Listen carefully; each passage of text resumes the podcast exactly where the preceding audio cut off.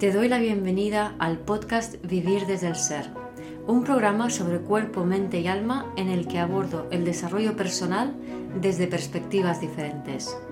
Quiero compartir contigo temas de conciencia, espiritualidad y astrología que me apasionan, las emociones y su relación profunda y ancestral con el trauma, la conexión con el cuerpo, la evolución de las relaciones conscientes y mucho más.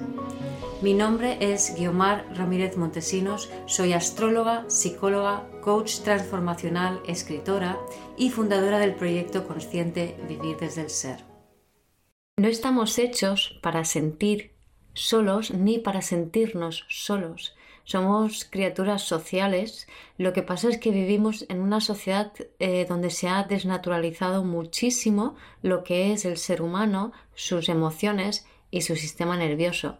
Aprovechando que Lilith ya está en cáncer y nos invita a profundizar en todos estos temas junto con el nodo sur en Escorpio, hoy quería hablar un poco sobre esto, ¿no? el bebé, las emociones, el sistema nervioso y qué es lo que necesitamos para sentirnos eh, no solos y poder eh, conectar con nuestras emociones y sentir que los demás nos reciben.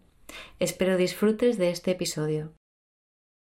Hoy quería hablar de un tema que me, gusta mucho porque, bueno, yo lo he sufrido muchísimo, que es el tema de la soledad.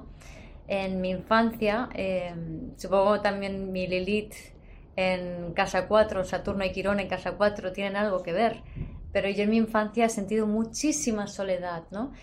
Y ahora ya entiendo mejor todo, todo eso que, que viví, que me pasó y de dónde viene, ¿no? Entonces quería hablar un poco de esto, ¿no? De, de, esa soledad y de por qué todos nos sentimos solos y que no estamos hechos para sentir emociones en soledad, para sentir en soledad, ¿vale? Entonces resulta que eh, Lilith, que ahora está en cáncer, y el nodo sur en escorpio, nos están ayudando muchísimo para poner el tema de las emociones encima de la mesa, para entender de una manera más profunda todo el tema de, del sentir, del sistema nervioso, de las emociones, del, bebé, del niño interior, etcétera, etcétera, ¿no? Entonces, en concreto, bueno, por un lado, em, quería primero eh, compartir un poco de algunos signos que he observado Em, están particularmente conectados con la soledad. ¿no? Eh, por un lado están los signos de aire, que son signos sociables, y dirás, pero ¿cómo puede ser si son signos sociables? ¿Por qué están conectados con la soledad? ¿no? Pues justamente por eso.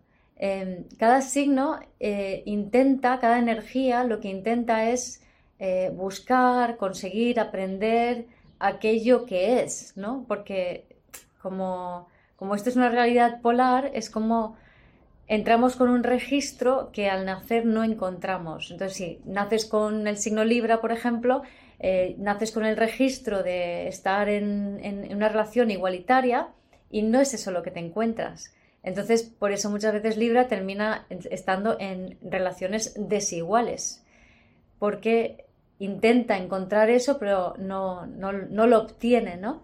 Y en el fondo lo que termina viviendo es la soledad. Entonces, para mí Libra es uno de los signos em, más solitarios, en tanto en cuanto eh, nunca se siente realmente completo con un otro hasta que resuelve este tema de, de, su soledad, ¿no? de su diferencia. Y lo que sí que ocurre muchas veces es que se va a la mente para ponerse en el lugar del otro y de esa manera sentirse conectado pero sigue estando solo.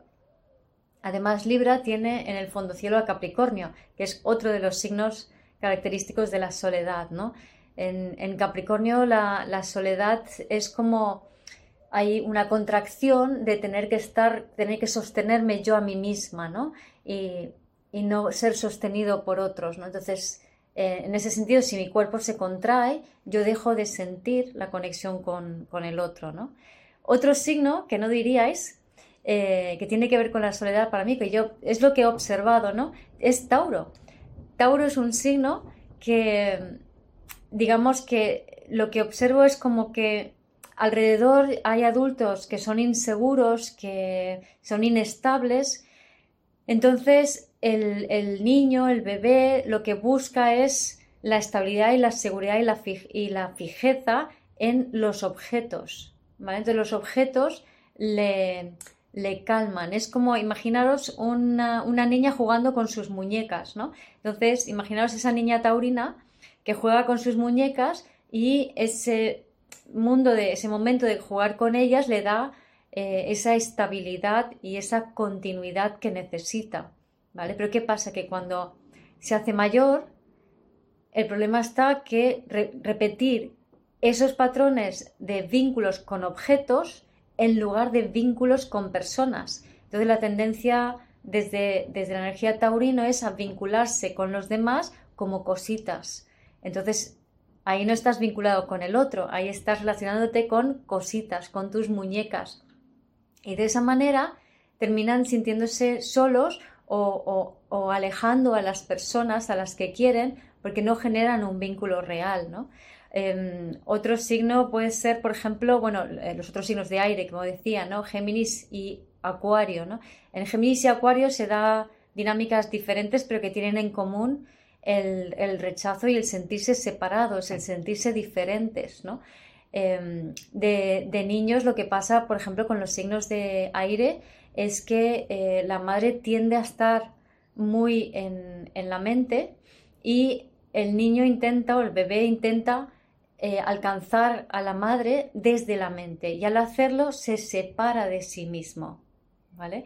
Porque se va a la mente, está separado de las sensaciones de su cuerpo que no son atendidas porque mamá está en la mente y no está presente, ¿vale? El tema es que eh, estas, eh, estos temas nos afectan a todos prácticamente porque vivimos en, en una sociedad tremendamente desnaturalizada, muy, muy desconectada de las necesidades básicas, biológicas y, reales. Entonces, todas las madres terminan siendo malas madres y todos los niños terminan estando traumatizados por necesidad, porque lo que hacemos, lo la forma en que debido a, ese, a este desconocimiento o a esta desconexión del instinto natural y a la presión de la sociedad eh, moderna de consumo y demás, eh, nos, nos, han dado unas directrices que están lejísimos de, lo que necesita realmente un bebé para su sano desarrollo, ¿no? Entonces, lo primero que necesita un bebé es que mamá esté em, sintonizada y pendiente de él, mm, y luego voy a matizar esto de pendiente, para, estar, para, para saber cuándo el bebé tiene necesidades básicas que hay que satisfacer pues taparle frío, calor, hambre, sed, em, abrazos, eh, todo tipo de necesidades básicas que pueda tener el bebé en, en el mundo perfecto, la madre está pendiente del bebé para atender esas necesidades, pero estar pendiente para atender no significa ir como pollo sin cabeza. ¡Ay, ay, ay! ¿Qué, ¿Qué le pasa al bebé? ¿Qué hago? ¿Qué hago? Porque si una madre atiende a su bebé desde un lugar que no es completamente tranquilo y centrado, lo que está, lo que está haciendo es, eh, ¿cómo diría yo? O sea, está diciéndole al bebé que el sistema nervioso que determina la regulación de mamá es el del bebé. Y es todo lo contrario. Los bebés cuando nacen Em, tardan bastante tiempo los bebés humanos en desarrollar su sistema nervioso de manera que se puedan sostener a sí mismos, es decir, que se puedan regular a sí mismos. Un bebé cuando llora no se puede regular a sí mismo. No puede, no tiene el sistema nervioso suficientemente desarrollado. Tarda de seis a un año, seis meses a un año para lograrlo. Entonces, la mamá ha de estar tranquila y como muy calmada en sí misma para mostrarle al bebé que puede estar, que puede confiar en ella, que ella va a estar ahí para atender a sus necesidades y que el bebé se puede aprender a regular o lo que hace es reclutar el sistema nervioso de la madre para regularse.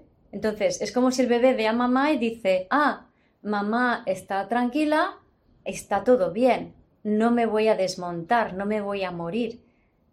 Y entonces el bebé se puede calmar junto con el, tacto de mamá y en especial eh, con las manos de mamá sobre la espalda y sobre la nuca, que son eh, lugares estratégicos para que ese bebé desarrolle una, una sensación de seguridad y de confianza en sí mismo y en la vida. Entonces, ¿qué pasa? Que si antiguamente se decía, deja al bebé que llore para que así crea pulmones, no atiendas a las necesidades de tu bebé o lo vas a malcriar. O sea, esta era la consigna normal, por mencionar algunas pocas cosas, ¿no? Entonces, ¿qué ocurría? Que los bebés, efectivamente, al final dejan de llorar, pero dejan de llorar porque se han disociado, porque se han ido a la mente, se han separado de las sensaciones del cuerpo. La manera en que esto lo hace el bebé físicamente es contrayéndose y subiendo los hombros. Inténtalo. Si tú subes los hombros, vas a dejar de sentir en la zona abdominal. ¿Vale? Y si tú te contraes, eso te va a dar como una sensación de, es como un autoabrazo, como una especie de sensación de protección la contracción. Y luego de mayor, de mayor, si sigues así, pues vas a tener dolores musculares de todo tipo, dolores de espalda, fibromialgia, etcétera, etcétera. De aquel pollo este caldo, ¿no? Entonces, como decía, el tema es que los bebés necesitan em, este, esta seguridad y esta tranquilidad de mamá y no, porque también a veces veo mucho que hay madres que van tan detrás de los bebés, como decía, que esperan que el bebé, o sea, si el bebé está tranquilo, yo estoy tranquila. Pero si el bebé está nervioso, yo estoy nerviosa. Y eso lo que hace es cargar al bebé con la responsabilidad del sistema nervioso de la mamá, que eso tampoco es. ¿Se ve? Em, entonces, como veis, hay muchas maneras en que como bebés no hemos podido vivir los procesos eh, biológicos, fisiológicos, normales y teniendo el sostén, el abrazo, la contención, la mirada, la cara, porque esa es otra. Es decir, los humanos nos corregulamos con el nervio vago frontal que inerva toda esta zona, desde el pecho, o sea, desde la cara al pecho. Entonces, para poder corregularnos, para sentirnos calmados, necesitamos delante a un adulto, cuando somos niños, bebés, Necesitamos a un adulto, especialmente mamá, que nos mire a los ojos, que tenga una sonrisa en la cara, que su voz sea calmada. Cuando esto no está, el bebé no tiene una forma de regularse. Si no se regula, termina disociándose porque no puede sostener la intensidad de la activación de su sistema nervioso. ¿Y la disociación qué es? La separación mente-cuerpo. Como decía, puedes, por ejemplo, hacer este gesto, te separa ¿vale? Y hay muchas veces que las personas que trabajan en, oficinas, su gesto normal es este, ¿eh? Van con el cuello para adelante, así, y trabajan con la espalda al aire sin sostener. Pues ya os imagináis de dónde sale eso, ¿no?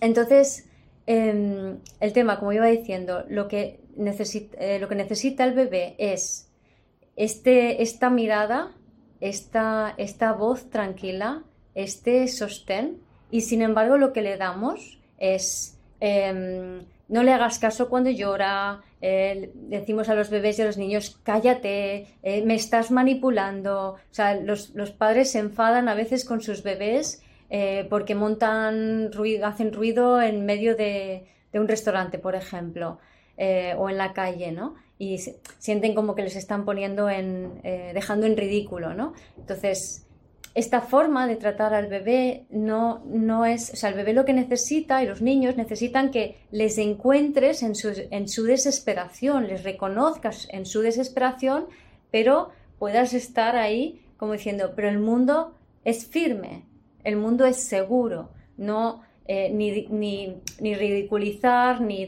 ni echar la bronca, ni separar, ni tampoco ir detrás de, ay, ay, ay, ay, ay, no te pasa nada, no te pasa nada porque todo eso no ayuda a la regulación, ¿vale?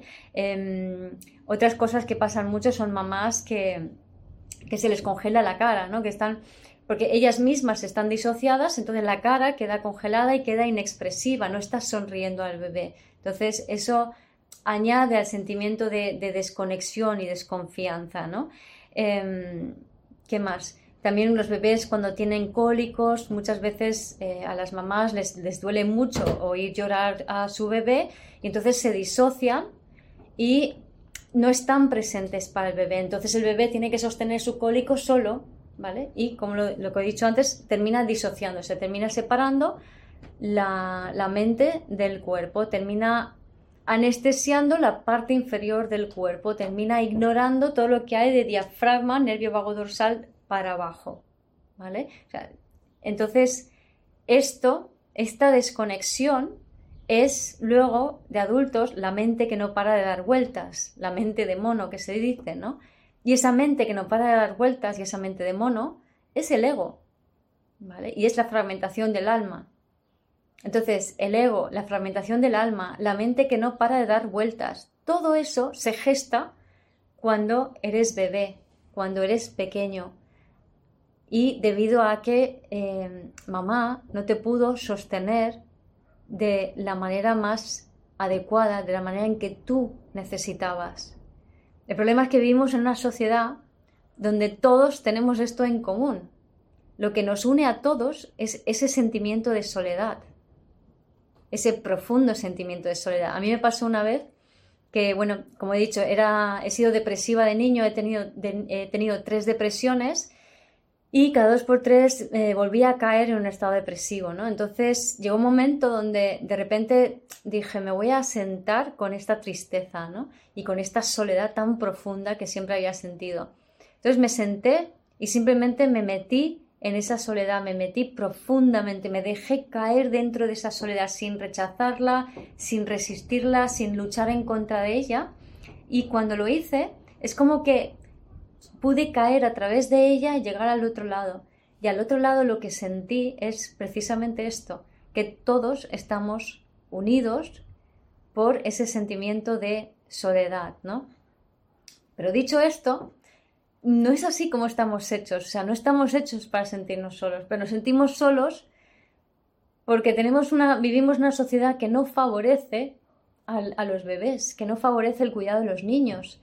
Entonces, si si pudiésemos entender esto profundamente y saber que el tener emociones no es algo malo, sino que nos cuesta sentirlas porque de bebé no nos sostuvieron o nos cargaron con inseguridades o nos apartaron o nos rechazaron cuando sentíamos cosas, porque nuestros padres a su vez estaban muy disregulados, están muy desregulados.